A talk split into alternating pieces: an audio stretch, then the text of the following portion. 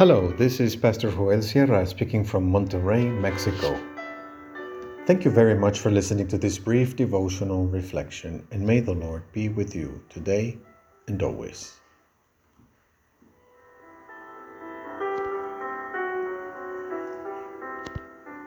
Jesus and sectarianism.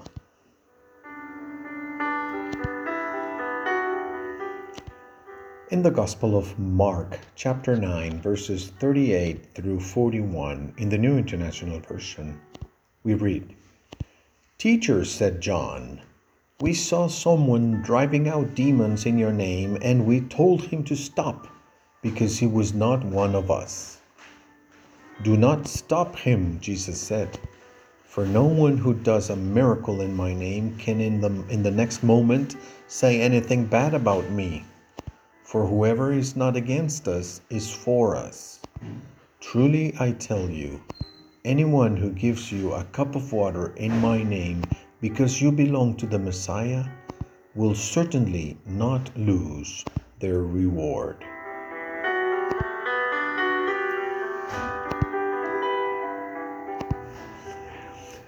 Sectarianism is founded on the idea that the ministry is our possession it is our private property.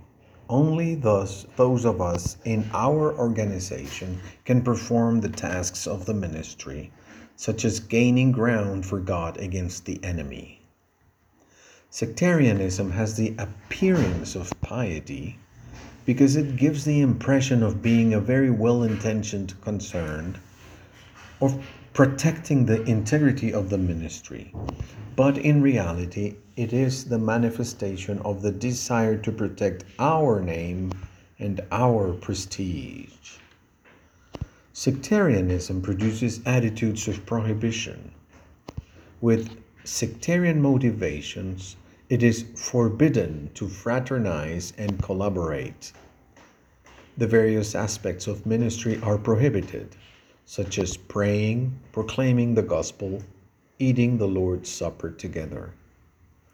It is forbidden to use the powerful name of Christ as if that name were our exclusive property. Sectarianism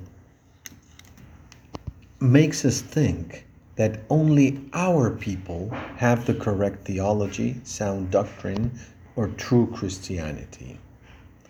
Faced with our sectarianism, the Lord Jesus stands to answer Do not forbid.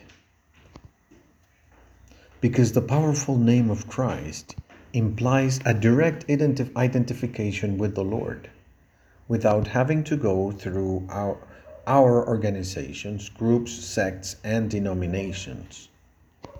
We do not realize that everyone who ministers in the name of Christ is for us, even if he or she belongs to another organization or denomination. He or she is working on our behalf if our cause is the cause of the kingdom of God. It will only be competition if one of the two is serving the enemy. That's why we must be very careful not to fall into the traps of sectarianism, which has done so much damage to the Christian mission.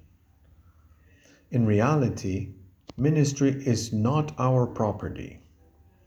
It is a team effort, and it is a very large team, which includes even the most unexpected people that person who, col- who collaborates with us in the simplest of ways. Even if he or she only gives us a glass of water to support the Christian mission, we'll also receive the reward of being missionaries of life. Let's stop thinking in terms of property, of those who help us or who do us a favor to fulfill our mission we share in the grace to serve the name of the Lord Jesus, and we do so with tremendous joy.